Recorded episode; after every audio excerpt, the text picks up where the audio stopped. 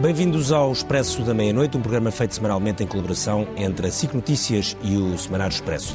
Numa semana que em Portugal foi marcada sobretudo pela crise de Covid e dos migrantes no Conselho de Odmira, em que Portugal acordou para uma das suas maiores chagas sociais. Não que essas histórias não fossem conhecidas, não só em Odmira como em outras partes do país, quase sempre ligadas a situações de agricultura intensiva, mas também outras situações que existem nas grandes cidades, nomeadamente de trabalhos que esses migrantes ocupam na cadeia de valor mais baixa da uh, economia. E foi assim com essa chaga social bem aberta e discutida também a céu aberto de manhã à noite uh, nas televisões, nos jornais, na, enfim, na internet e também, naturalmente, em todo o espectro político e social, que Portugal recebeu hoje no Porto aquela que seria o ponto alto, ou que será o ponto alto da presidência portuguesa da União Europeia, a chamada Cimeira Social da União Europeia. É com isso que a presidência portuguesa tenta marcar estes meses em que está à frente dos comandos da União Europeia, numa tentativa de tentar que todos os países em conjunto consigam ter metas sociais para os próximos anos. É muita ambição, veremos então o que é que isso pode querer dizer ao longo da próxima hora. Bom, ao longo da próxima hora vamos ter connosco a Patrícia Fragoso Martins, que é professora de Direito da União Europeia. Uh, nos estúdios da SIC em Matosinhos está o Francisco Assis, que vai estar connosco via, via Skype, que é presidente do Conselho Económico e Social. E há dois convidados que ainda não chegaram aqui ao estúdio, que será o Paulo Rangel, eurodeputado do PST, e o Manuel Carvalho da Silva, que é sociólogo, foi líder Paulo da Rangel CGTP. está mesmo a entrar, está mesmo, mesmo a entrar. entrar. Então o Paulo Rangel pode, pode entrar fazer uma entrada em direto daquelas assim, Exatamente. assim, assim como nos espetáculos pode entrar em direto, que é um grande momento. Só fica a faltar o Manuel Carvalho da Silva, que também está a Foi chegar. parar à SIC encarnascido. Portanto, isto Ah, foi foi tudo- parar às velhas instalações. Pronto. Pronto, que é, que é atualmente presidente do Laboratório para o Trabalho, Emprego e Proteção Social. Paulo Rangel, eu vou começar por si, embora tenha chegado agora mesmo. Está a pôr, está a pôr, está a pôr, já está. Já está. Ah, hoje ouvimos a senhora van der Leyen em dizer no Porto que esta cimeira social mostrou-nos a Europa no seu melhor. O problema é que nós tínhamos passado a semana a ver a Europa no seu pior, com a situação terrível dos trabalhadores migrantes eh, que vivem e trabalham em Odmira e Portugal aqui não é propriamente um, um exclusivo. O que lhe pergunto é se acredita que tudo aquilo que a pandemia destapou pode mesmo empurrar a Europa para dar alguns passos decisivos em novas políticas sociais ou vamos ter um papel bonito e daqui a uns anos está tudo na mesma? Bom, eu acho que eh, a pandemia, sem dúvida, levou a Europa a dar saltos que são únicos, e isso é o caso, nomeadamente, do Fundo de Recuperação e Resiliência, e, portanto, do endividamento. Aliás, isso hoje foi falado na Cimeira, não é? Do endividamento por parte da própria Comissão, isso é um salto importante. Mas, sinceramente, eu da Cimeira Social não espero muito. Aliás, é interessante verificar que eu vim agora aqui, vim diretamente uh, da zona da Cimeira, por isso cheguei em cima da hora. Uh, vamos cá ver. Vinha a ver o Die Welt e o Frankfurter Allgemeine na Alemanha, o Correio della Sera e la Repubblica na Itália, o Figaro e o Le Monde em França, o El Mundo e o El País em Espanha, ninguém fala da Cimeira. É que nem é sequer... Uh, quando muito falam da questão das vacinas uh, e do levantamento Sim, das patentes. cruzou esta cimeira Portanto, também o esta ideia que o Primeiro-Ministro hoje disse, que isto era um marco histórico fundamental, bem, se isto fosse um marco histórico fundamental, com certeza que estaria, ao menos, nas notícias online, uh, e não estava. Mas isso por... significa que os países europeus não estão virados para a temática social? É porque, apesar de não, tudo, o, que... o documento assinado consagra alguns objetivos calendarizados. Bom, o documento assinado diz apelamos ao Conselho. É o que diz. Portanto, o documento assinado faz um apelo e, portanto, é pouco. Embora é assim que as coisas andam na União Europeia, não é? Normalmente não, começam sempre com um documento, não, fazer um apelo e depois alguma coisa não, acontece dizer, ou não? A estratégia de Lisboa foi feita aqui, exatamente, aliás, por protagonistas que estão hoje aqui em cima de, desta cimeira. Este governo tem muitos protagonistas comuns, a começar pelo Primeiro-Ministro, mas também, por exemplo, o Ministro dos Estrangeiros, e a verdade é que ele não deu rigorosamente nada. O grande objetivo era colocar a Europa na dianteira, pelo menos tecnológica, e também tinha alguns objetivos de coesão económica e social, especialmente social, interessantes, e foram 10 anos, até 2010, nós devíamos ser a potência tecnológica à frente da China e dos Estados Unidos, ou pelo menos, enfim, a recuperar muito. E, e não deu na, nada. na cimeira presidida por António Guterres, não é? Por António Guterres. Mas os protagonistas eram estes e a receita é a mesma. Eu acho que aqui houve um erro grave. E eu devo dizer que o erro é uh, consciente, pelo menos, porque eu avisei várias vezes a Secretária de Estado dos Assuntos Europeus e o Governo. Ministro dos Estrangeiros não, porque ele nunca falou com os eurodeputados sobre isto, nem sobre isto, nem sobre coisa nenhuma. E, aliás, vai pouco a Bruxelas, agora está a aparecer muito, mas vai muito pouco a Bruxelas. Uh, uh, e, portanto, o que é que acontece? Eu acho que nós tínhamos ter, para escolher um tema social, eu teria escolhido a União para a Saúde. E porquê? Porque, por um lado, era possível ter resultados concretos. É certo que não há também competências na área da saúde, mas há áreas nas quais se podia avançar. Podia-se fazer um roteiro para eventualmente criar competências na área da saúde. E os Estados, que é o problema do social, não é o social não ser uma coisa que os Estados não querem. A Suécia, a Finlândia e a Dinamarca são os Estados sociais mais fortes. E são todos contra esta cimeira social. Não é contra a cimeira, é contra a declaração, contra a ideia de entrega de competências sociais à União. Ninguém quer ceder soberania Mas se nas fosse saúde, sociais. nesta altura, por exemplo, a senhora Merkel, se nós estivéssemos a discutir avanços na saúde, não podia deixar de vir. Porque, justamente, se ela ficou por causa da pandemia, aqui vinha resolver problemas da pandemia. E, portanto, o que eu quero dizer com isto é, isto, isto foi, o, governo português estava ciente disto, quis avançar na, na área social. Eu acho que isso tem a ver mais com uma agenda interna, e por isso é que nós vemos hoje grande importância interna para a Cimeira, mas muito pouca importância europeia. Pode ser que amanhã, nos meios de comunicação social europeus, as coisas apareçam de outra maneira, o dia natural seria amanhã, mas se o marco fosse histórico fundamental, com certeza que hoje já estaria nos online. Só Paulo Rangel, os problemas sociais não são só, uh, não dizem só respeito à agenda caseira, não é? São assuntos que dizem respeito a toda a Europa. Certo. E a pandemia não, e destapou como, isso. aliás, disse, por exemplo, esta questão que referiu de, de, de Odmira, eh, não é? Eh, É uma questão que não é nada exclusiva de Portugal. Eh, Portanto, Uhum. também seria eh, totalmente irresponsável dizer isso. Pelo contrário, até há sítios onde julgo que Uhum. é usada de uma forma mais intensiva. Mas isto era só para dizer o seguinte: eu acho que nós aqui, enfim, eh, todos concordamos nos grandes objetivos sociais, isso está fora de questão.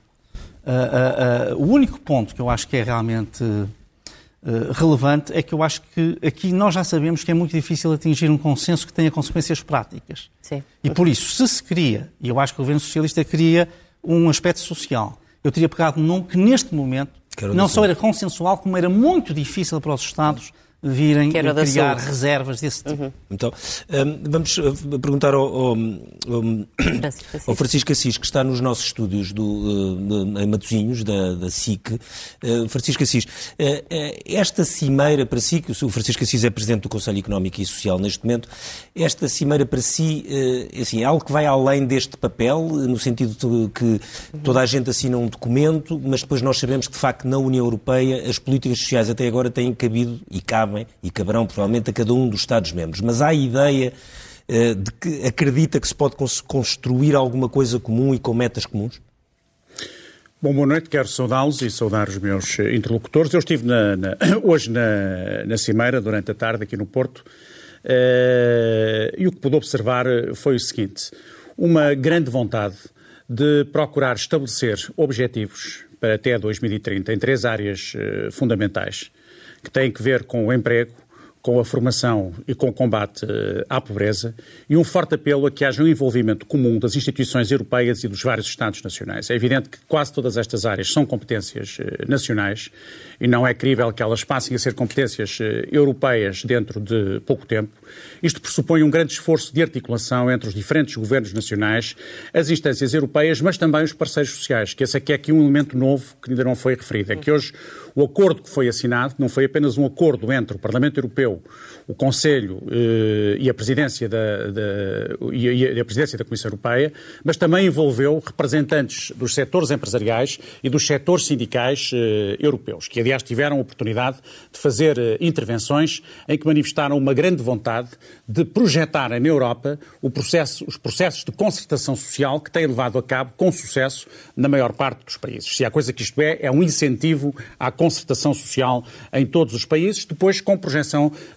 também no plano europeu. Se a Cimeira é histórica ou não, de- ou não é histórica, isso só o futuro o, o dirá verdadeiramente. É natural que quem promove eh, a Cimeira e acredita em absoluto nos méritos da mesma tente salientar desde já o caráter histórico da Cimeira. O futuro se encarregará de dizer se a Cimeira foi histórica ou não. Há, porém, um as- aspecto que queria aqui eh, sublinhar, porque, eh, porque não sabia, e foi hoje dito pelo Presidente do Conselho, Charles Michel, que na sua intervenção, na sua intervenção final, disse que o Primeiro-Ministro português lhe tinha falado destes temas e da importância destes temas e desta cimeira ainda antes da ocorrência da, da pandemia eh, Covid. Portanto, havia já uma intenção eh, do governo português, antes da ocorrência da pandemia, de eh, transformar, de, de, de associar a, a, presidência a uma cimeira com estas características, em que o objetivo fundamental, de facto, é criar condições para que se comecem a aplicar aquilo que são as eh, grandes proclamações constantes do chamado pilar social europeu. A Europa chegou a um entendimento que é um entendimento muito proclamatório em Gotemburgo, há, há, em 1917, salvo erro, eh, e neste momento é preciso passar dessa dimensão proclamatória para a dimensão da ação. Creio que a circunstância de termos vivido todos conjuntamente a pandemia e de termos percebido todos a importância desta componente social cria condições para que haja novas políticas neste domínio. Isto é, eu acho que há aqui um aspecto que é muito importante, que é a articulação da governação económica com eh, preocupações de ordem uh, social. Isso também foi dito por vários dos uh, intervenientes. Uh, o primeiro-ministro sueco, aliás, foi um dos principais intervenientes nesta, nesta, nesta cimeira. E o que eles salientaram foi isso, é que é preciso articular agora aquilo que são objetivos importantes em matéria de consolidação orçamental, em matéria de resolução do problema das, das dívidas, sobretudo dos países que têm dívidas mais elevadas, como é o nosso caso, em matéria de crescimento do PIB, com preocupações de ordem social social, saber também o que é que estamos a fazer em matéria de criação de emprego, em matéria de formação profissional, em matéria de combate à pobreza. E depois, em relação ao emprego, e teremos certamente oportunidade de discutir isso, também temos uma questão a colocar, é que não é o emprego, há muitas formas de emprego. E uma das questões fulcrais que se deve colocar à Europa, e em particular aos países menos desenvolvidos da Europa, como é o caso de Portugal, é a questão da qualidade do emprego. Porque se há coisa que se viu nesta, nesta crise é que os primeiros a serem afetados são aqueles que têm eh, menos qualificações e que têm empregos mais precários. E, por outro lado, o facto de os vários Estados eh, terem podido eh, apoiar os seus tecidos empresariais, portanto, foi suspensa uma, uma orientação geral europeia que impede os Estados de, de, de prestarem apoio às respectivas empresas em nome de, de uma concorrência sadia, isto está, foi suspenso, isso levou a que países com mais capacidade eh, económica e com mais folga orçamental tenham apoiado mais eh, as suas empresas. Portanto, nós temos hoje nos países mais periféricos um duplo problema, que é um problema de descapitalização grave de grande parte do tecido empresarial e um problema de termos uh, um emprego menos qualificado, portanto, com pessoas com uma formação uh, menos adequada, o que, associando as duas coisas, isto pode agravar as desigualdades no contexto europeu. E isto no momento em que também vamos, estamos, uh, uma das grandes orientações da União Europeia são no sentido da transição digital e da transição climática, que são metas importantes, mas que também têm que ser vistas com devida ponderação e cuidado, porque é óbvio que uh, haverá setores que vão ficar para trás. E, nesse sentido, é preciso prestar uh, um apoio. Nós estamos aqui em Matosinhos, o Primeiro-Ministro até fez referência ao caso da refinaria de. Eu estou aqui em Matosinhos, os outros não estão, mas, mas fez referência aqui ao caso da refinaria de, de Matosinhos, em que há um avanço do ponto de vista da descarbonização, portanto, do ponto de vista ecológico, ambiental, mas isso tem um preço, ou pode ter um preço sim. social muito grave, portanto muito é preciso bem. também sim. que a nível europeu se encontrem respostas para essa, para essa questão. Muito bem. Patrícia Fregoso Martins, o Primeiro-Ministro afirmou hoje eh, no Porto que eh, desafiava, de certa forma, os parceiros a transformarem o modelo de governação da União Europeia no fundo para não estarem centrados nas questões do déficit, da dívida, do PIB e para conseguirem uh, discutir e colocar também no topo da agenda todas as questões sociais. No direito da União Europeia, vê espaço para isso? Boa noite, muito obrigada pelo convite e, e, e, também uma palavra de saudação aos meus aqui colegas de painel. Uh, espaço para isso há. No direito da União Europeia há muitos espaços de natureza muito diferentes que podem ser explorados de diversas formas e a várias velocidades, com diferentes, com diferentes uh, intensidades. Agora, acontece que, uh, na sequência também daquilo que já foi dito, uh, a, a, política social não é propriamente uma política forte da União Europeia, uhum. onde haja uma competência, enfim, da União para que ela possa dar impulsos necessários, estratégicos, sem arrastar consigo e sem implicar com isso uma atuação igualmente uh, comprometida por parte dos Estados-membros. É um uh, contrassenso, não é? Ser o continente do Estado Social e dos direitos sociais e depois... Não sei se é um contrassenso, tenho, tenho algumas dúvidas sobre isso. Eu, que eu me recordo, a questão uh, do modelo social europeu é uma questão tão antiga quanto a própria comunidade económica europeia. Eu acho que esta ideia de que finalmente a União agora acordou para os direitos sociais é uma ideia que ignora toda uma história de, direito, de construção uhum. de direitos sociais e de, e de alguma reflexão sobre a eventual implementação do modelo social na Europa, que é muito antiga, não é? Que tem, que tem raízes já muito antigas. Uh, e, de facto, houve marcos importantes nesse desenvolvimento. Eu, quando, quando hoje ouvi uh, a frase do Primeiro-Ministro assinalando este marco histórico este passo histórico que estávamos a dar neste, neste processo de progressiva implementação dos direitos sociais, lembrei-me uh, do Tratado de Amsterdão, que na altura foi, foi apresentado como um marco histórico também nesta uhum. matéria, porque foi o tratado que fez referência à Carta Social Europeia, que é um instrumento social por excelência de proteção de direitos sociais, e hoje pergunto-me quem é que se lembra do Tratado de Amsterdão como sendo um marco histórico na afirmação e na implementação de políticas uh, sociais efetivas, com, com relevo efetivo na, na, na, vida das pessoas. Portanto, eu tenho algumas dúvidas. Eu acho que eh, foi um passo importante uh, e é historicamente relevante o facto de terem sido envolvidos todos os parceiros sociais e a sociedade civil uh, no, na adoção do, do, agora designado compromisso do Porto. Acho que isso é verdadeiramente inovador e, uhum. e, e, é, e vai ficar para a história, de alguma forma. Quanto ao conteúdo, eu partilho um bocadinho das, das hesitações manifestadas pelo, pelo Paulo Rangel, uma, que têm que ver justamente com o facto de uh, uh, o pilar europeu dos direitos sociais ser uma realidade muito difusa e muito diversa, muito múltipla. É preciso perceber do que é que nós estamos a falar, não é? Não basta dizer estamos a falar da política social. Isso é uma coisa muito vaga, ninguém sabe exatamente Por do exemplo, que é que estamos a falar. falar de um salário mínimo europeu parece-lhe que é? Que é uma coisa plausível é, ou que Vamos é lá ver. O Pilar Europeu dos Direitos Sociais é uma, é uma longa coletânea de 20 princípios que, corre, que vão desde a da, da ideia de igualdade entre homens e mulheres, que uhum. é uma uhum. ideia que tem assento no tratado desde a versão originária, até a, a, à proteção dos sem-abrigo.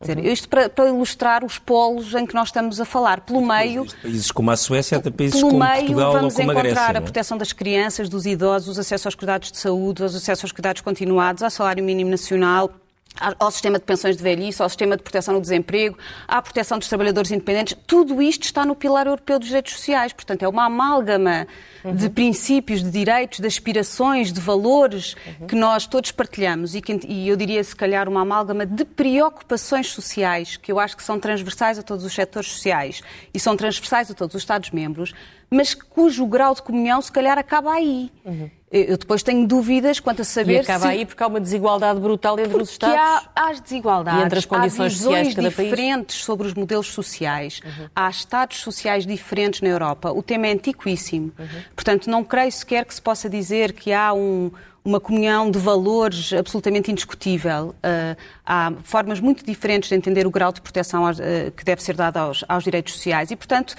enquanto nós estamos no, na, no, no, plano da afirmação de princípios com um nível de abstração significativo, o Corre consenso uhum. é absolutamente uhum. evidente, não é? O problema é quando esses princípios têm que ganhar unhas, garras, não é? E aí a coisa torna-se muito mais, muito mais difícil. Portanto, eu sou um bocadinho cética. Sou cética também porque para além desta diversidade de matérias, e neste sentido, enfim, a, sugestão do Paulo Rangel sobre selecionar uma fatia mais fininha, selecionar uh, uh, um, uma área de saúde, por exemplo. Uma área, uma, uma área duas Sim. áreas, três áreas, uh, seria porventura uma estratégia política mais interessante para os próximos anos do que estar a tentar meter tudo uh, num, num, num, programa que me parece extraordinariamente ambicioso, o Plano dos Princípios, e muito ambicioso do plano também das competências que implica desencadear, porque as competências que aqui estão em causa ao contrário do que possa parecer, não são só competências no domínio da política social. A política social é política partilhada entre a União e os Estados e é exercida no plano da União Europeia, sobretudo a título de apoio e complemento à ação dos Estados. Portanto, uhum. primariamente responsabilidade dos Estados e depois ações de incentivo, de apoio complementares desenvolvidas no contexto da, da, da uhum. União. Mas não são só medidas dessa natureza que estão em cima da mesa. Há inúmeras medidas de mercado, de mercado interno, típicas, não é? Portanto, medidas que têm que ver com a transparência salarial, com a igualdade entre homens e mulheres, com o equilíbrio da vida profissional com a vida, com a vida familiar, com, com, com reforço das garantias dos trabalhadores no quadro dos, dos, das suas relações laborais. Todos estes instrumentos não são verdadeiramente instrumentos de política social, são instrumentos de, de, de, de mercado interno, que desencadeiam as competências típicas e próprias da, da, da, da União no quadro do, do, mercado interno. E, de facto, é aí, e até agora o que me parece daquilo que a União já fez neste domínio, é nessa frente que a Comissão está mais avançada, porque okay. é a frente que tipicamente a Comissão conhece melhor e é a frente uh, onde é mais fácil, porventura, uhum. obter consenso, é a frente do mercado. Uhum. Depois, no que diz respeito a medidas mais de uh, puramente sociais, de política social propriamente Competem dita, muito aos governos de cada país, não é? Não só pelo facto da, da Comissão ter competências muito mais limitadas, mas também, porventura, por ser muito mais difícil obter o consenso necessário entre os Estados-membros para chegar a, a, resultados mais concretos, as coisas vão muito mais devagar. Portanto, eu acho que uh, a 10 anos, não sei se vamos dar assim passos tão significativos, significativos, quanto aqueles que neste momento são prometidos. Paulo Rangel, para ilustrar bem as divergências que há na Europa, a senhora Merkel uh, resolveu não vir ao Porto, aliás, como Primeiro-Ministro da Holanda. Uh, isso tem um significado político? Bom, eu acho que tem um significado político. Uh, claro que uh, aqui, eu penso que há aqui um infortúnio que é o seguinte: se o primeiro-ministro indiano não tivesse, esse sim verdadeiramente com problemas de pandemia, sim. cancelado a sua vinda, e, e, aí muito compreensivelmente, porque a situação é catastrófica e, portanto, uhum. ninguém admitiria numa situação paralela. Aliás, nós já tivemos situação parecida aqui. Claro e, portanto, os nossos líderes uh, fizeram questão de ficarem muito bem. E, e, não... e eu acho que se ele tivesse vindo. Uh, nomeadamente a chanceler Merkel teria dificuldade em não vir. Uh, uh, portanto, mesmo com, com, com tendo, mas, mas aí tinha uma justificação, não vinha só por causa da cimeira social. portanto, no fundo era um pouco isso. Uh, aqui eu acho que nós também temos que olhar para a frente interna. Portanto, isto para dizer que não é necessariamente uma condenação da agenda social. É, há eleições em setembro na Alemanha. Sim. a CDU-CSU, que é um partido extremamente social, Uh, que é preciso perceber isto, porque o social não é uma coisa socialista, a economia social de mercado, que está na origem da Comunidade Económica Europeia desde sempre, até vem muito da doutrina da democracia cristã, uhum. do De Gasperi, do Adenauer e de outros, portanto, é um património partilhado entre as duas famílias, não dos liberais, que aparecem muitas vezes aí, mas esses têm uma visão um pouco diferente, embora agora tentem disfarçar, mas têm uma visão um bocadinho diferente. Uh, uh, o que acontece? O grande problema é pagar a fatura. Porque se nós falamos em políticas sociais, alguém tem de pagar as políticas sociais. E o receio que têm os alemães, e eu penso que esses nem são os que têm mais receio, mas se for ver, por exemplo, os documentos do partido da minha família, da CDU-CSU, que aprovaram sobre a Conferência para o Futuro da Europa, só querem progressos, e alguns progressos que seriam extremamente problemáticos mesmo para um país como Portugal, na área da defesa e na área dos negócios estrangeiros, e tudo o que seja União Económica e Monetária, portanto já nem é social, tentar uh, evitar o máximo de progressão. E então no social nem falar. E porquê? O problema não é porque eles não queiram um Estado Social. Porque eles têm um Estado Social bem melhor que o nosso. Uhum. Então se formos para os nórdicos nem se fala. Ou se formos para a Holanda. O problema é que eles têm receio de terem que pagar essa fatura. Ter que nivelar e, portanto, como existe, e por, e por isso eu acho que aqui há um aspecto sobre o qual se tem falado muito e no qual Portugal tem sido sempre muito ativo, positivamente, que é a questão do financiamento da União. Uhum. Porque também as políticas sociais dependem disso. Porque, ao fim, o grande receio que alguns Estados têm é de caírem na chamada União de Transferências, que é terem que passar a pagar sistematicamente para os países do Sul aquilo que será a fatura de uma certa harmonização social a nível europeu. E, portanto, é este o receio, na minha opinião. Mas é? hoje ouvimos o Presidente do Conselho Europeu a citar Zeca Afonso no Porto e a falar de fraternidade e de solidariedade. Ou Bom, seja, é, isto não é um bocadinho o que alimenta o descrédito destas cimeiras não, repara, junto às opiniões sabe públicas? que uma das razões pelas quais eu, na altura, enfim, eu sou sempre. Uh, exerço uma posição bastante vocal. E, mas, antes disso, normalmente não deixo de uh, conversar com o Governo para ver se evito ter de ser tão vocal. E uma das razões pelas quais eu achava que podíamos ir para uh, um segmento mais. E eu teria ido para a saúde. É verdade isto que está a dizer o Francisco Assis, que lhe disse o Charles Michel, uh, que o governo português já tinha pensado na Cimeira Social antes da pandemia ocorrer, portanto, antes de janeiro de 2020. Uhum. já era a ideia, era que esse seria o marco da presidência. Mas nessa altura, quando se começou a debater um pouco com os eurodeputados, o que eu sugeri era a saúde. Por exemplo, uma outra hipótese poderia ser a demografia. A, a, a saúde acaba por estar presente por interposta pessoa. A, proposta de Biden para levantar as patentes das, vacinas, vacinas, acabou por ser não, o tema repare, que se tornou é obrigatório nos jantares. Se for à imprensa internacional, é o tema que está. E, portanto, a saúde acabou por ser. Uhum. Não tenho dúvidas. Isto revela que uh, uh, essa era uma agenda quase incontornável. Uhum. E, por isso, eu teria feito isso, quer dizer, para ter alguns resultados concretos.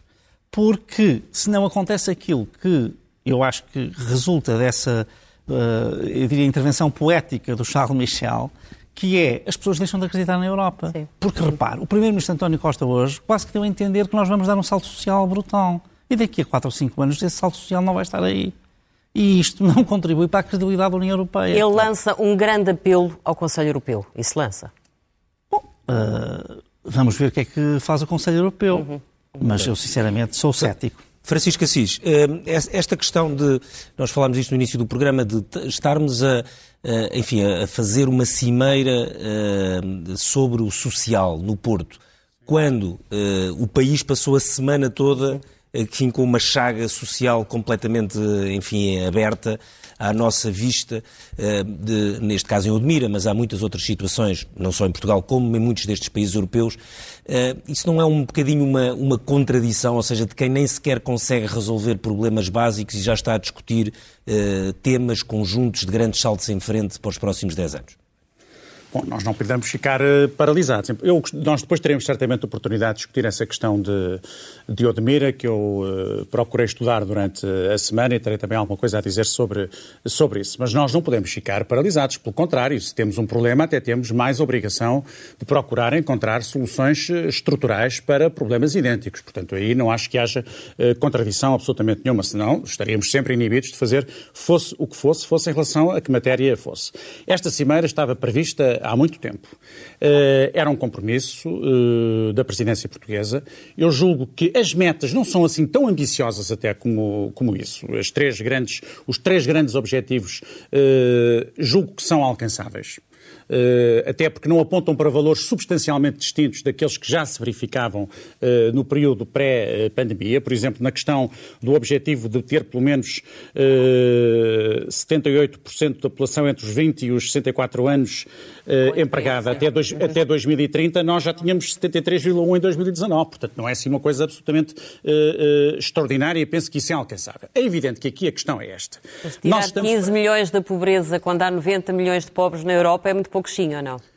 Veja, a questão não é ser muito pouquinho. A questão da pobreza também é em função de um, de, um rácio. Não estamos a falar de pobreza absoluta, estamos a falar de uma pobreza em função dos níveis médios de, de riqueza europeia. E o continente europeu é, como sabem, dos, dos, mais ricos do mundo. Agora, a verdade é que eh, estas eh, metas, o que eu estou a dizer é que estas metas são alcançáveis. Não estou a dizer se elas são demasiado ambiciosas. Estou a dizer é que elas são perfeitamente alcançáveis. Portanto, ao, ao dizer isso dos 15 para os 90, eh, vem, vem justamente eh, de encontro à minha, à minha posição. Elas são alcançáveis. O que tem que haver é um esforço conjunto e é isso que me pareceu sair desta, desta, desta uh, cimeira. Eu estive lá como Presidente do Conselho Económico e Social, neste momento não desempenho nenhuma função política, já fui de, de natureza puramente política, já estive no Parlamento Europeu, onde fui colega do, do Paulo Rangel durante, durante uh, vários anos. Uh, Estive lá, portanto, numa perspectiva um bocadinho, um pouco diferente daquela em que habitualmente me encontrava, e o que, tento, e o que percebi foi uma vontade que me parece genuína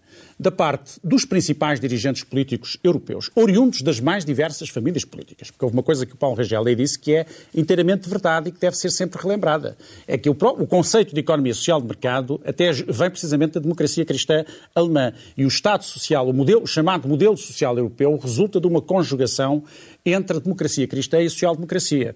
E o problema com que nos enfrentamos nos últimos anos foi precisamente de uma perda de influência simultânea da democracia cristã e da social-democracia. O centro-direita e o centro-esquerda perderam alguma influência na vida política uh, europeia.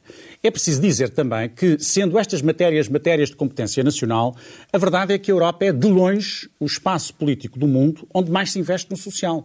Nós representamos, salvo erro, cerca de 6% da população mundial e representamos mais de 50% da despesa social, o que significa que há uma diferença uh, extraordinária em relação às demais zonas do mundo. Não há nenhuma zona do mundo onde haja preocupações sociais tão profundas e onde haja já políticas sociais tão avançadas como aquelas que existem no âmbito da União Europeia. O problema que se vai colocar e, que, e julgo que, é, que, é, que, é, que esta tentativa de cooperação pode contribuir para, para colmatar, é a eventualidade de se acentuarem desigualdades no interior da própria União Europeia. Nós temos um mercado interno relativamente assimétrico e, eu, e há um receio, eu creio que há um receio legítimo, de que na sequência não é na sequência da pandemia, é da sequência das respostas que foram encontradas para a pandemia por cada país, essa assimetria possa aumentar. Porque veja a diferença, por exemplo, do que foi a resposta alemã em relação ao que foi a resposta dos países do sul da Europa. Porquê? Porque a Alemanha tem outras condições económicas para responder. Porque a Alemanha tem uma folga orçamental que os países do sul da Europa não têm. E por isso a Alemanha aproveitou esta circunstância para contribuir fortemente através de ajudas estatais para a reestruturação do seu aparelho produtivo. O que significa que a Alemanha se preparou e está a aproveitar verdadeiramente esta, esta, esta, esta situação para se reafirmar uh, no quadro uh, comercial uh, mundial. E há aqui um risco real. Se a Europa for apenas um grande mercado interno, há aqui um risco real de haver não apenas um aumento das desigualdades, como até no limite se porem em causa os estados sociais dos países periféricos e dos países mais pobres. Nós não podemos... que a integração dos parceiros sociais nesta cimeira, que isso sim é uma novidade, pode contribuir positivamente para forçar entendimentos no seio da União? Eu creio que pode. Eu sou um defensor, senão não estaria na função em que estou, naturalmente, da concertação social, julgo que ela é muito importante. Nós vivemos em democracias eh, parlamentares, mas que valorizam a concertação social. Curiosamente, os países nórdicos, por exemplo, são os países que mais valorizam a concertação uh, social. E por isso eles não têm algumas preocupações que nós temos aqui no sul da Europa. Por exemplo, questões como o salário mínimo são tratados no âmbito da concertação uh, uh, social e há disponibilidade à partida de uma parte e de outra para, das várias partes envolvidas para terem as políticas mais equilibradas que se revelem possíveis em cada momento. Portanto, há de facto tradições diferentes na Europa, há modelos diferentes, há culturas de diálogo social e político completamente eh, diferentes. O facto de, de, eh, esta tarde ter sido assinado um, eh, um, um pacto que envolve também os parceiros sociais, a parte empresarial, a parte sindical associada a várias, a várias áreas de atividade, julgo que é um avanço importante. Agora, se isto vai ter sucesso ou não vai ter sucesso, eu, na vida política, não sou nem excessivamente otimista, nem excessivamente pessimista, mas acho que tem que haver algum otimismo mínimo. Porque sem algum, sem algum otimismo mínimo, nós ficamos quase impedidos de fazer seja o que for. A ideia do Paulo Rangel da saúde é uma ideia que não se pode considerar uma ideia absurda, como é evidente. Era, teria sido também um caminho possível. Aliás, eu, eu, eu estive aqui há dias a preparar uma intervenção uh, para uma, um encontro interparlamentar para que, estive, para que fui convidado e verifiquei uma coisa que não sabia, que em 1952-53, um ministro dos Assuntos Sociais francês, curiosamente de centro-direita, tentou lançar a ideia uh, de uma grande União Europeia, não era na altura, de uma Comunidade Europeia da Saúde, porque tínhamos a Comunidade Europeia do Carvão e do Aço, estava-se a discutir a Comunidade Europeia da Defesa, e estava-se a perceber que ia haver um falhanço da Comunidade Europeia de Defesa e que isso podia pôr em causa todo o projeto europeu, e esse ministro lançou a ideia de uma, de uma, comissão, eh, de uma Comunidade Europeia de Saúde. Na altura eram apenas os seis países fundadores, e a tese dele era esta: se nós conseguirmos criar criar uma comunidade europeia em torno de um assunto muito concreto que diz respeito à vida das pessoas, elas perceberão imediatamente as vantagens de haver uma política verdadeiramente europeia integrada. e na altura, Assis, é já, já temos connosco o Manuel Carvalho da Silva, que acabou de chegar também do Porto, coisa, não é? Não permite, é que isso não foi para a frente por duas razões. Pela resposta soberanista de alguns Estados e porque a indústria farmacêutica, na altura, temeu justamente que houvesse maior uh, integração uh, uh, europeia, porque uma das prioridades era reduzir o preço dos medicamentos medicamentos que eram muito elevados numa altura em que a Europa estava empobrecida na sequência da Segunda Guerra Mundial. Manuel Carvalho da Silva veio do Porto, também esteve a acompanhar eh, a Cimeira Social. Não, eh, quer dizer, tenho acompanhado a Cimeira cá, Social, várias iniciativas da sua preparação, mas não a Cimeira Social em si. Nós te, a discussão aqui tem estado muito Na polarizada entre acreditar que esta é uma cimeira histórica ou uh, ter algum ceticismo de que seja apenas mais uma declaração de intenções e daqui a uns anos estar tudo na mesma. Como é que encara aquilo que até agora se percebe que saiu desta cimeira? Eh, em primeiro lugar, boa noite aos seus telespectadores e, a, e às minhas companheiras e companheiros aqui de, de, de mesa. Eh, esta cimeira, do ponto de vista simbólico, eh, tem significado. É, acho que isso é inegável. Eh, agora, nós temos que olhar a Cimeira no contexto em que ela se realiza e no quadro em que está a União Europeia, nos desafios que, que se que se nos apresentam, por um lado. E, por outro lado, eh, observar o que são as práticas normais eh, de, de, depois de execução das decisões que se tomam em cimeiras e vermos que a realização de, das políticas em concreto é ao nível dos países e, portanto, vermos depois o que é que isto dá. E, nesse sentido, o que é que eu diria? A, a, a Cimeira eh, traz o tema social, eh, eh, costuma discutir-se, mas a União Europeia tem política social, não tem política social. A União Europeia tem política social, que eh, ao longo dos, das últimas décadas não é muito favorável, antes pelo contrário, ao, ao, aos trabalhadores e diria até em grande medida a dimensões múltiplas do mundo do trabalho. Uhum. Eh, mas tem, o semestre europeu eh, é aplicado, há diretivas impositivas vindas das decisões económicas e financeiras que produzem efeitos, e em regra até é assim.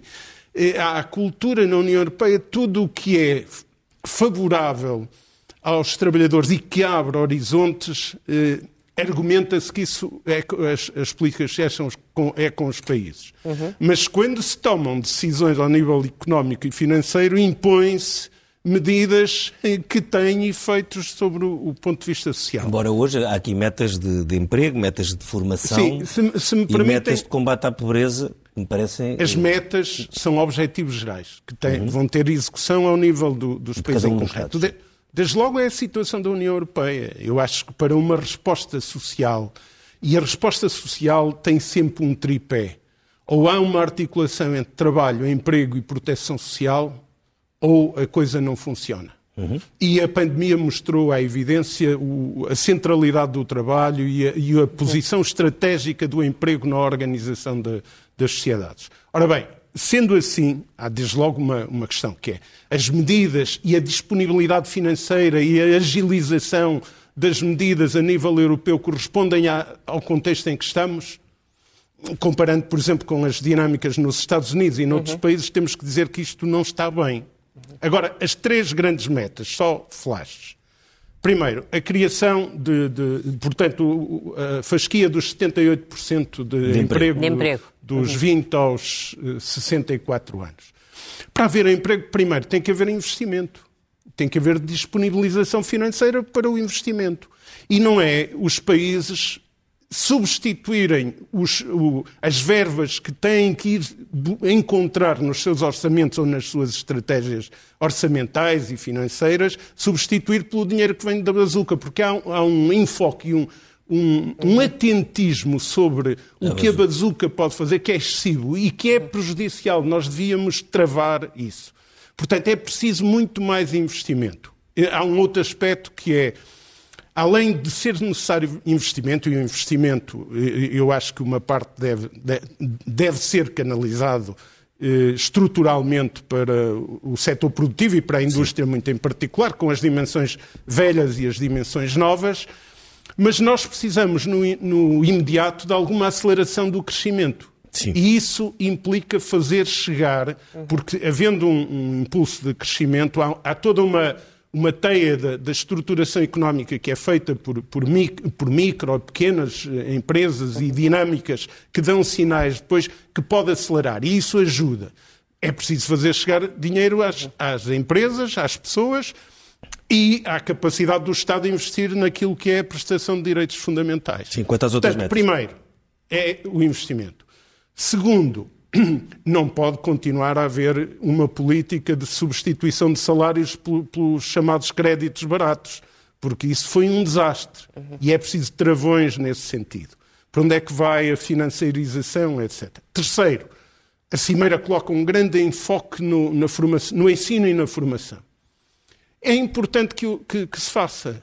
Mas o enfoque Formação colocado... ao longo da vida ativa, de, sim, de, que mas é a questão que é muito mais colocada. Sim, mas colocado o enfoque na formação e na educação eh, eh, desligados de uma estratégia de investimento, ou seja, por exemplo, políticas ativas de emprego e outras não associadas a dinâmicas de investimento ou políticas de formação e de educação muito focalizadas no individual, isto não resolve. E, nós, e, e, e permita-me as duas notas sim, complementares. Sim. Que é, nós temos uma experiência muito concreta. Nós tivemos, nos últimos 25 anos, um crescente significativo de formação, de qualificação, de avanço até na ciência, muitos mais licenciados, etc. O que é que aconteceu? Se não há resposta, as pessoas fizeram esforço individualmente e o Estado fez eh, esforço no plano coletivo. Como não há um perfil da economia que acolhe e, e da estrutura do, do, do, Estado que acolhe essas formações que se acrescentaram, o que é que nós produzimos? Estamos com pessoas qualificadas. É migração. Claro. É. E, aqui, então, e aqui entra a questão, só para, para ficarmos sim, com este, com este dado. Nós tinha, a nossa população ativa está a diminuir. Nós até podemos ter uma taxa de, de um, uma taxa de emprego maior num contexto global que é mais limitador do desenvolvimento Sim, do Estado. Uhum. Patrícia, Eu dou-vos o um número. Sim. 5 mil, eh, portanto, 5 milhões 535 eh, mil na população ativa em 2008, 5 milhões 253 mil agora. Sim. Isto é uma Sim, perda é uma muito, muito grande. Envelhecida. O envelhecimento Sim. da sociedade é um problema muito complicado. É, também em vários países e, europeus. E, portanto, temos que tratar disto articuladamente. Eu Patrícia, Patrícia, Fragoso, Patrícia Fragoso Martins, o, o, o Francisco Assis falou de uma questão que é o perigo, nós, nós, nós, enfim, a União Europeia existia, continua a existir naturalmente, mas houve uma pandemia, em simultâneo há uma profunda alteração tecnológica, há respostas assimétricas dos vários uhum. países, países com muito mais capacidade uhum. financeira, orçamental, para ser mais correto, tiveram capacidade de uhum. atacar as questões da pandemia, a proteção do emprego, etc., diferente de outros. Uh, e agora, na saída disto, como sabemos, estamos numa sociedade muito mais digitalizada, mais tecnológica. Isto, este perigo da simetria existe ainda mais agora ou não?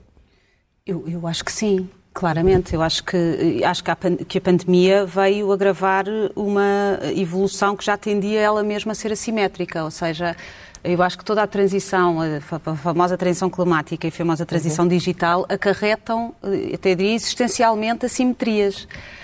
Um, e daí, enfim, serem prioridades na estratégia da Comissão Europeia e se desenharem um conjunto de mecanismos para mitigar ou atenuar essas, essas assimetrias sociais e geográficas Uh, que para, enfim, a frase é famosa, não é? Para que ninguém fique para trás, que sim, é assim um, um, chavão político que agora está na moda mais ou menos em, em todos os, em todos os, os domínios.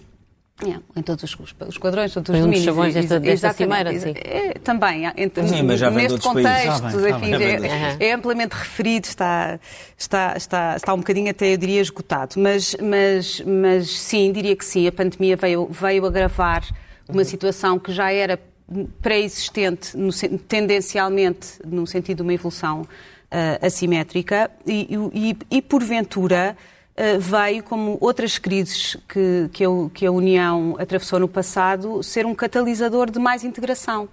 Isso é o que eu continuo a constatar, que cada vez que os Estados-membros atravessam uma crise, uh, seja ela de natureza espiritual, seja ela de natureza económica, seja uhum. ela de natureza sanitária, eh, seja ela de natureza mais securitária, Uh, uh, há sempre e tem havido sempre de forma consistente no passado, e nós não estamos a atravessar um momento excepcional a este respeito, a meu ver, tendência para uma, uma maior entrega de competências à União e uma maior confiança uhum. nos esforços desenvolvidos comumente no plano europeu. Portanto, é uma oportunidade, uh, apesar de tudo. É uma oportunidade. Sim. É uma oportunidade e, e, e, enfim, não sei exatamente quais serão as as consequências exatas que, e as portas exatas que vai ser possível uh, uh, abrir. Deixe-me só perguntar-lhe uma coisa. Mas é um também pode ser uma oportunidade para a Europa repensar o Pacto de Estabilidade e Crescimento? Uh, Porque, apesar de tudo aquilo que os europeus gostariam de saber ou de ouvir dizer, era que não voltariam a sofrer cortes de salários para pagar, por exemplo, crises ou dívidas. Pois, eu, Acha que isso pode ser isso, repensado? Eu acho que é melhor não dar essa garantia. Um, mas, mas eu diria que não é um acaso o Primeiro-Ministro hoje ter associado o sucesso da Cimeira Social ao, ao próximo evento da uhum. Conferência sobre o Futuro da Europa. Uhum. Portanto, eu acho que há aqui claramente uma tentativa de eh, fazer colar esta iniciativa social, assim dita de forma imprópria e genérica, a, a passos no sentido de refletir e, e, refundar o projeto europeu, que é um dossiê que está aí aberto desde a Comissão Juncker, não é? Portanto, o livro branco sobre o futuro da Europa está um bocadinho enlumbrando, ou pelo menos, ou, ou, se calhar porventura até engavetado, não é? Nunca mais ninguém se lembrou dele. E é uma reflexão que está por fazer. Se o tema social uh, e o tema da pandemia vão ser suficientes para conquistar a opinião pública e para voltar a envolver a opinião pública num projeto europeu no qual ela se identifique mais uh, imediatamente. Uh, e que não seja enfim, uh, que não seja consumida pela memória uh, recente da crise financeira, não, não sei. Acho que temos que esperar. Paulo Rangel, acredita que alguma coisa pode acontecer nesse capítulo? O Presidente do Parlamento Europeu veio nesta cimeira abrir essa porta, no fundo dizer que, que é possível a Europa rever o seu modelo de crescimento e, e, e, sabemos que o, que o PEC está suspenso, não é? Está suspenso pelo menos até 2023, mas será que se volta a falar do déficit rapidamente? Bom, eh, repare, quer dizer, aqui o grande problema é saber qual é a vontade dos Estados. Porque aqui está sempre a falar da União Europeia, mas não é o Parlamento, nem é a Comissão, não têm sido os obstáculos a, a, a, a avanços mesmo na modificação da União Económica e Monetária. Por um lado, completar aquilo que está, feio, que está previsto, porque nós não temos sequer União Bancária, não é? E, e, e, eventualmente até mudar o rumo da União Económica e Monetária. O problema aqui são os Estados-membros. Eh, porque nós estamos sempre a, a, a, a, deitar culpas à União Europeia, mas em rigor é ao Conselho da União Europeia e ao Conselho Europeu. São os Estados-membros eh, a respeito desta cimeira. Que não se entendem, no fundo é Que isso. não se entendem, Pronto. porque não se entendem porque têm culturas diferentes e não se entendem por causa da questão. Eu volto aqui, porque repare, qualquer. Enfim, isto aqui já é um problema quase de história política ou de ciência política. Qualquer entidade política tem sempre um problema que é o problema do financiamento. E é o problema dos impostos o avanço das democracias fez-se uh, por causa das competências orçamentais.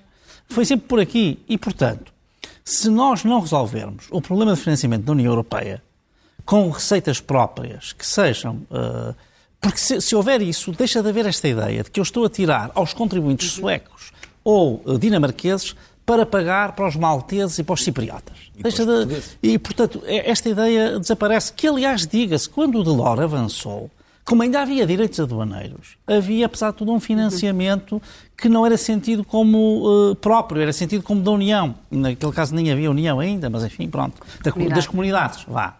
E, portanto, uh, é fundamental resolver este problema do ponto de vista.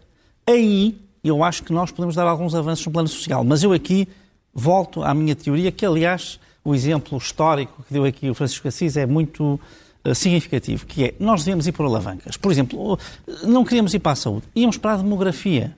Para a demografia, com aquela lógica que há pouco a Patrícia tinha aqui trazido, que é uh, combinação entre a vida familiar e a vida de trabalho, uh, uh, facilitar, no fundo, colocar os homens na mesma posição que estão as mulheres e, portanto, serem, no fundo, para as empresas um custo, ou até em alguns casos um custo acrescido, enfim, durante algum tempo, para criar, de facto, uma pressão para a igualdade, mas criar o quê? Gerir a demografia não só na questão dos nascimentos, também na questão das migrações, que nos leva para outro plano. Por exemplo, há aqui uma coisa que nós não estamos a falar, é que em termos económicos, estamos aqui todos a achar que depois da pandemia muitas coisas podem acontecer, mas nós temos Schengen completamente uh, uh, desmontado. E estamos a tentar montá-lo com o certificado verde, isto agora, não é? Isto só para, para deixar aqui um lamiré que é há questões eh, práticas, e eu ia para alavancas práticas uhum. uh, em políticas concretas, que depois umas puxam as outras. Eu gostava de... Francisco Assis. Já vai. O Francisco Assis veio, uh, tem estado sim a acompanhar a cimeira. O que é que espera que possa sair do jantar entre os líderes, onde a proposta de Biden sobre o levantamento das patentes das vacinas acabou por ter que uh, entrar na agenda à força? Espera algum resultado? Eu creio que esta proposta do Biden condiciona fortemente a posição dos líderes uh, europeus.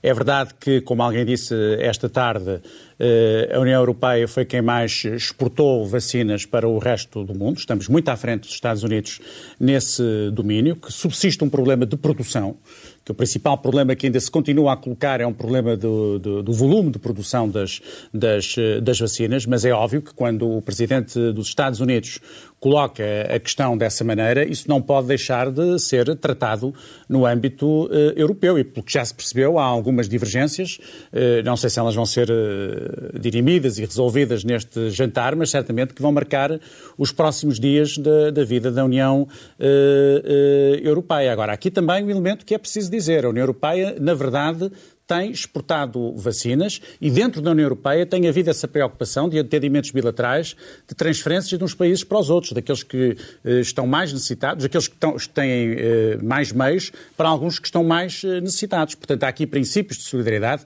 que têm funcionado. Nós, nós, eu não, nós não viveremos nunca num mundo completamente idílico, mas também, nunca viremos, vive, também não vivemos num mundo completamente maléfico. E acho que o projeto europeu, com todas as suas dificuldades, tem dado grandes contributos para a melhoria de vida não apenas dos povos europeus, mas até pela sua projeção no plano internacional, é um exemplo eh, que eh, não deixa de ter alguma repercussão no plano eh, internacional. E, portanto, isso também tem aqui que ser plenamente afirmado. Os países europeus não são um grupo de países egoístas e o Conselho Europeu não é uma associação de países egoístas. Pelo contrário, os países têm naturalmente posições diversas, têm tradições diversas, culturas diversas, níveis de desenvolvimento diversos. Mas a verdade é que há um processo curioso, que é um processo de socialização no interior do próprio Conselho Europeu, que leva muitas vezes a que pessoas, líderes que chegam lá com posições mais radicais, acabem por se aproximar das posições mais uh, consensuais uhum. e, do meu ponto de vista, mais Francisco Assis, mais estamos mesmo, estamos mesmo a chegar ao fim do programa. Queríamos deixar ainda uma pergunta ao, ao, ao Manuel Carvalho da Silva, que chegou muito chegou tarde ao, ao programa. Uh, uh, apesar de tudo, quando nós vemos a União Europeia é de longe o espaço da Europa com melhores condições sociais e onde, apesar de tudo, o trabalho é encarado de uma maneira mais, eh, enfim, mais séria e mais... Eh, Sim, mais isso é, é inquestionável, embora haja evoluções noutras latitudes à escala global que às vezes damos pouca atenção e que estão a romper uhum. eh, em força. Só que vem num processo de regressão e esse é que é o, o problema. E, e, e, é um problema para nós e é um problema para os outros. Agora, eh, três notas muito curtas que, que, eu gostava hoje... de, de colocar. Primeiro, para as metas virem a ter efetividade, é preciso mexer nos esquemas de solidariedade a nível da União Europeia, porque nós não estamos todos iguais. As, as metas vão ser aplicadas com um conjunto de métricas que não se, e nós temos diferenciações de níveis de desenvolvimento, culturais, etc., que, que, por exemplo, levam a isto. Um pobre em Portugal, mesmo quando se faz a comparação, tendo todos os fatores em, em consideração, um pobre em Portugal é muito mais pobre do que um pobre na Suécia Sim. ou na Alemanha. Primeira questão. Segunda observação. Para haver uma melhoria de salários, e é imprescindível há aqui dois fatores. É preciso dar atenção aos salários mínimos, e foi boa a evolução do salário mínimo nacional, mas tem um handicap que já lá vou. Sim, mas haver rápido, contratação coletiva. E, por exemplo, o Francisco Assis dizia era significativo o apoio dos parceiros sociais a esta iniciativa. Só que depois, do ponto de vista do exercício das intermediações uhum. que se faz na negociação coletiva, etc., isso não está a funcionar. Sim, e o salário mínimo, tínhamos só isto. Em, em 2007, quando se separou, separou o indexante de apoios sociais, o famoso IAS, do qual dependem muitos apoios sociais, que hoje tem um valor real, são 438 euros, o valor real é inferior ao valor inicial de 2007. E quando uma pessoa cai nesses apoios sociais, está na pobreza profunda. Mas depois há o problema do salário mínimo. É bom que ele evolua, mas se não é acompanhado por uma política salarial e contratação coletiva, acontece o que está a acontecer. Em 2007, quando se fez a separação, o salário mínimo abrangia 6,8% dos trabalhadores, em 2019 abrange 25%. Sim, claro. Isto okay. é um desastre. Temos que ir à primeira questão... página do Expresso. Temos mesmo que ir à primeira página do Expresso. Que... O programa está a acabar. Reforço só isto. Tem que ser é mesmo. a relação profunda entre eh, vínculos contratuais, salários e sistemas de segurança social. Muito bem, primeira vamos página. então à primeira página do Expresso, que nos diz que o plano de recuperação e resiliência recupera medidas da Troika para os hospitais. As reformas acordadas com Bruxelas incluem concentrar urgências, gestão vigiada e nova organização. Atrizes partilham histórias de assédio no WhatsApp, mulheres assumem episódios de abuso e depressão no meio audiovisual português e pedem mudanças. Temos uma reportagem exatamente em Odmira, escravos das estufas chegam a receber apenas 100 euros por mês e há uma catástrofe na Marinha, só há uma fragata no mar. Termina aqui então o Expresso da Meia-Noite. Nós voltamos dentro de uma semana.